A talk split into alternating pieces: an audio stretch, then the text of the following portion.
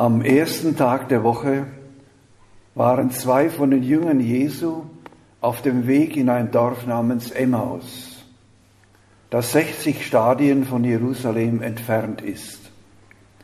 Sie sprachen miteinander über all das, was sich ereignet hatte, und es geschah, während sie redeten und ihre Gedanken austauschten, kam Jesus selbst hinzu und ging mit ihnen. Doch ihre Augen waren gehalten, so dass sie ihn nicht erkannten. Er fragte sie, was sind das für Dinge, über die ihr auf eurem Weg miteinander redet? Da blieben sie traurig stehen und der eine von ihnen, er hieß Kleopas, antwortete ihm, bist du so fremd in Jerusalem, dass du als einziger nicht weißt, was in diesen Tagen dort geschehen ist? Er fragte sie, was denn? Sie antworteten ihm, das mit Jesus aus Nazareth, er war ein Prophet, mächtig in Tat und Wort vor Gott und dem ganzen Volk. Doch unsere hohen Priester und Führer haben ihn zum Tod verurteilen und ans Kreuz schlagen lassen. Wir aber hatten gehofft, dass er es sei, der Israel erlösen werde. Und dazu ist heute schon der dritte Tag, seitdem dies alles geschehen ist.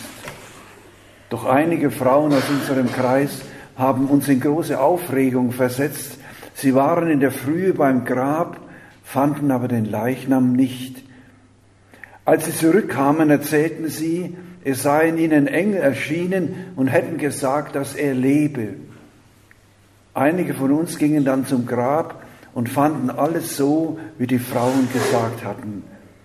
Ihn selbst aber sahen sie nicht. Da sagte er zu ihnen, ihr Unverständigen, deren Herz zu träge ist, um alles zu glauben, was die Propheten gesagt haben.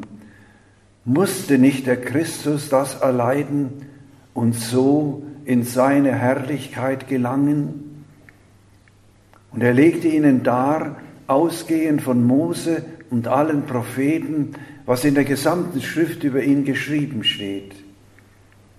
So erreichten sie das Dorf, zu dem sie unterwegs waren.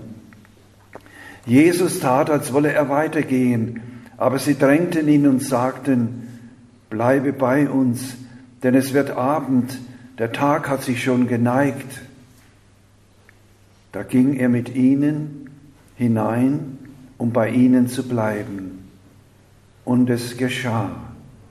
Als er mit ihnen bei Tisch war, nahm er das Brot, sprach den Lobpreis, brach es und gab es ihnen. Da wurden ihnen die Augen aufgetan und sie erkannten ihn und er entschwand ihren Blicken. Und sie sagten zueinander, brannte nicht unser Herz in uns, als er unterwegs mit uns redete und uns den Sinn der Schriften erklärte? Noch in derselben Stunde brachen sie auf und kehrten nach Jerusalem zurück. Und sie fanden die elf, die mit ihnen versammelt waren. Diese sagten, der Herr ist wirklich auferstanden und dem Simon erschienen. Da erzählten auch sie, was sie unterwegs erlebt und wie sie ihn erkannt hatten, als er das Brot brach.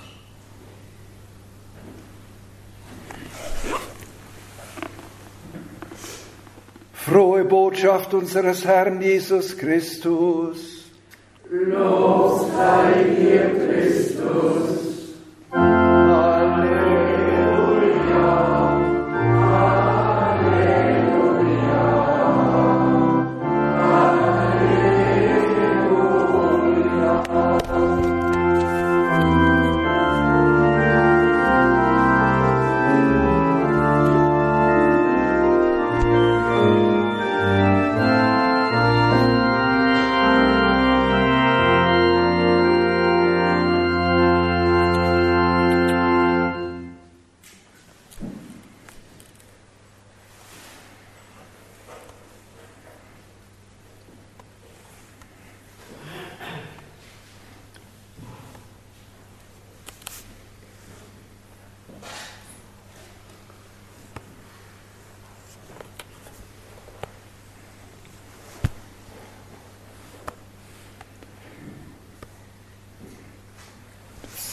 Bräuchte ich mein Handy, das sind, wer lädt es sonst nicht? Mein Handy in der, in der Sakristei. Ja, liebe Brüder und Schwestern, wir haben gerade dieses wunderbare Evangelium gehört, wie Jesus unerkannt mit seinen Jüngern geht und wie sie zunächst gar nicht begreifen, was da geschehen ist. Und so. Die Technik hat es manchmal in sich.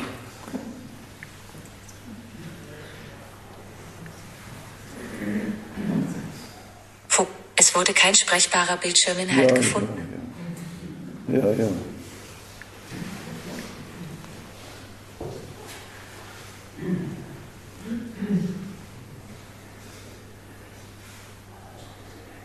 Entschuldigen Sie bitte, aber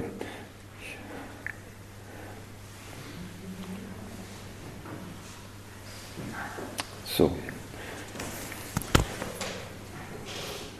Ja, die Geschichte eines jeden Christen, ja einer jeden Christengemeinde, haben wir heute im Evangelium vor Augen.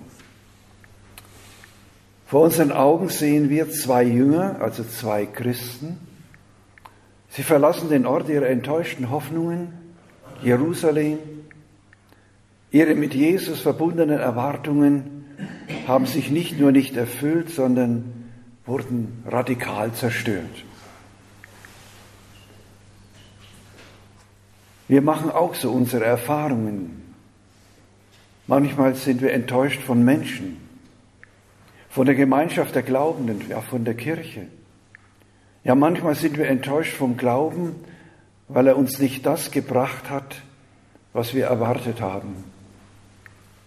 Es kann sein, dass auch wir von Gott enttäuscht sind, weil er unsere Gebete nicht so erhört, wie wir es uns gewünscht hätten, weil er eine Krankheit oder einen Schicksalsschlag nicht abgewendet hat, obwohl wir ihn doch so darum gebeten hatten. Die Wirklichkeit des Lebens, liebe Brüder und Schwestern, ist für einen Christen nicht weniger hart als für einen Ungläubigen. Ja, manchmal kann uns das Christsein ganz gewaltig überfordern und belasten. Aber die Emmaus-Jünger rennen nicht einfach davon. Jeder in eine andere Richtung. Nein, sie bleiben beieinander und reden miteinander über das, was sie erlebt haben, über ihre bitteren Erfahrungen und über die Rolle Jesu in ihrem Leben. Auch wir haben das Bedürfnis, mit Gleichgesinnten um über Schönes und Schweres in unserem Leben zu reden. Wir halten es wichtig, auch über die Rolle Jesu in unserem Leben miteinander zu reden. Das geistliche Gespräch miteinander ist für Christen unbedingt wichtig. Während die Jünger miteinander über Jesus und sein furchtbares Ende miteinander reden, ist der Auferstandene unerkannt unter ihnen. Er stellt Fragen und so erreicht er, dass sich ihm öffnen und ihre Not und ihre Enttäuschung ihm mitteilen. Aus der Heiligen Schrift und aus dem Leben deutet er den Sinn von allem, was sie an Schrecklichem erfahren mussten. Und dabei bewahrheitet sich die große Verheißung des heutigen Evangeliums, wo nämlich Christen miteinander über ihr Leben und über ihren Glauben sprechen, reden, ist er der Herr schon mit seiner Verheißung bei uns. Wo zwei oder drei in meinem Namen versammelt sind, da bin ich mitten unter ihnen. Wichtig ist dabei, dass unser Miteinander Reden auch von einem Hören auf die Heilige Schrift begleitet ist. Es war eines der wichtigsten Anliegen des Zweiten Vatikanischen Konzils, ich zitiere, die Schatzkammer des Wortes Gottes weit aufzutun. Seit der Liturgie, Liturgiereform des Zweiten Vatikanischen Konzils wird in jedem Gottesdienst das Wort der Schrift verkündet. Die Kirche mahnt uns unablässig, allein oder miteinander in der Bibel zu lesen. Erst aber in der Tischgemeinschaft mit den Auferstandenen wird ihnen die volle Erkenntnis zuteil. So ist es auch mit uns. In der Tischgemeinschaft an seinem Altar feiern die an ihn Glaubenden, also wir, die Gegenwart des Herrn in unserer Mitte. Für uns ist jeder Sonntag Ostertag, Tag des Herrn. An ihm vollziehen wir das Testament Jesu. Für diese Feier hat er uns seine besondere Gegenwart zugesagt. Und solange jemand die sonntägliche Eucharistiefeier nicht auslässt, muss man um seinen Glauben nicht fürchten. Aber es sind heute leider zu viele, die den Sonntagsgottesdienst nicht mehr mitfeiern. Es ist zu beachten, was wir im Evangelium hörten. Es geschah am ersten Tag der Woche, also am Ostersonntag. Und die Worte sind die Worte Jesu beim Abendmahl. Als wir mit ihm bei Tisch waren, nahm er das Brot, sprach den Lobpreis und gab es ihnen. Da gingen ihnen die Augen auf. Im Vollzug des Mahles, wie es am Abend vor seinem Leiden Jesus gestiftet hatte, geht den Glaubenden voll auf, wer Christus für sie ist und was er für sie bedeutet. Schauen wir wieder auf die Emmaus-Jünger. Jetzt sind sie wie verwandelt. Sie brechen auf und kehren zurück in die harte Wirklichkeit, vor der sie geflohen waren.